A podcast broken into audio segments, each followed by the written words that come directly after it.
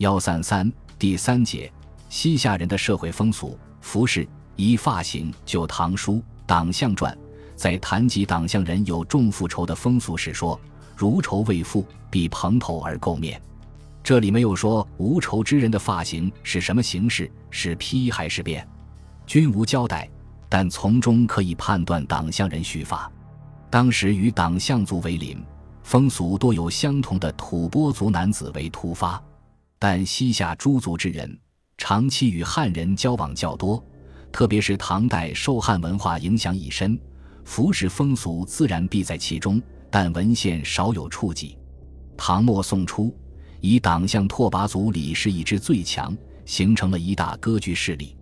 一零三十二年，是三十岁的李元昊接过其父李德民的权力，首先废去唐宋所赐李姓、赵姓，改姓为明氏，自称天子，以显道为年号，正式建立起西夏王朝。元昊自立之后，于当年三月，便下诏禁止效法汉人法事，规定剃成秃顶。首先他自己秃发。然后全境族属火速遵从，如三日不从，许众共杀之。这就是说，凡不突发之人，众人见到就可以把他杀掉而不犯法。这种严厉的诏令一下，于是民争突其发。宋哲宗元符二年，秦州路曾诱捉三个冒充西夏装束的人，以剃发穿耳戴环为事。后来人们说，西夏人的剃发是全剃头顶。竟然无寸发如僧，剃光如僧就是人们常说的光头，而秃发与古代北方许多少数民族的坤发是否相似？从文字中尚难找出答案来。关于西夏男子突发的具体形式，在西夏时期壁画中可以看到。安西榆林石窟第二十九号窟中的男供养人皆西夏人服饰，其中一个戴圆帽，仅在两额角露出卷发。而他的三个侍从，有两个是自头顶至脑后发皆剃去，前额上发剪短，两侧留两缕长及肩上。出自黑水城的一幅观音画里所画的供养人，也与榆林窟所见发型相同。在敦煌莫高窟第二百八十五号窟北壁禅洞中，供养人的发型是将头顶横剃，周边继承偏髻的形式。以上几种形式同属于一个类型。应及唐宋文献中所称的秃发，但不是僧人的那种剃度，不是剃光。西夏妇女梳高髻、挽髻、环髻，用簪及束巾，戴耳环。二服饰，党项男子夏穿毛织品，冬穿皮衣或皮毡、束带、毡靴、佩刀及磨石之类。这种服饰长期普遍流行于党项人中。至于党项上层，由于长期受唐宋影响，故衣锦绣如汉人之制。元昊称帝之后，在下令改变发饰的同时，也要求改大汉衣冠，使衣白窄衫，毡冠红里，冠顶后垂结绶，以衣冠彩色别士庶贵贱。《宋史·夏国传》里记载，官职文职则服头、靴、护、紫衣、飞衣；武职则冠金铁起云镂冠、黑旗冠、衣紫悬蓝。金涂银束带、垂叠楔、佩解结锥、短刀；弓时便福泽紫造的绣球紫花悬蓝束带。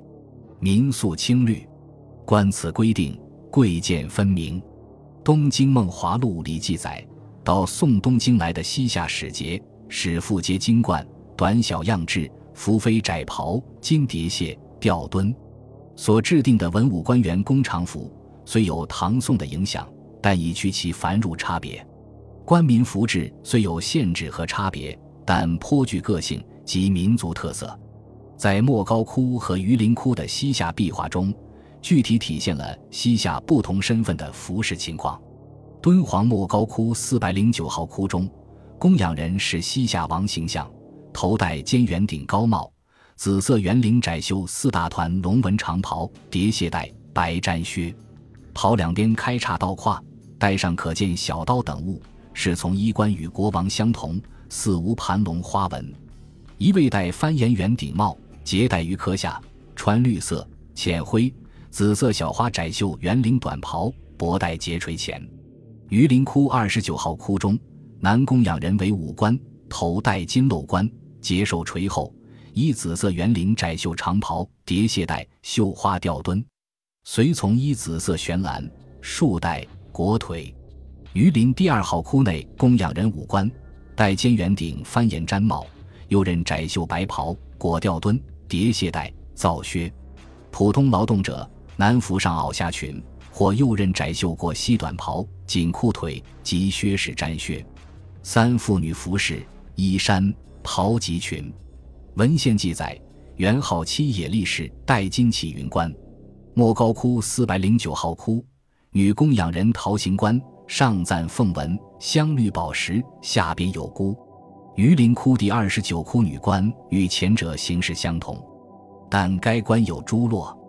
莫高窟一百四十八窟女供养人戴花冠，她们多戴耳环、插花簪，有的穿右衽窄袖长袍、百褶长裙、羊角靴，有的穿大翻领窄袖开襟长袍或长衫。从所见壁画中的西夏人服饰，男女服皆右衽窄袖瘦体叠鞋带穿靴，普通劳动者男子袍服皆比妇人短瘦。西夏翻汉何时掌中珠词书中记载，亦有冠冕、蓝皮裘、袄、衫、裙裤、帽有暖帽、棉帽和凉笠等名词，对了解西夏人的服饰也有一定意义。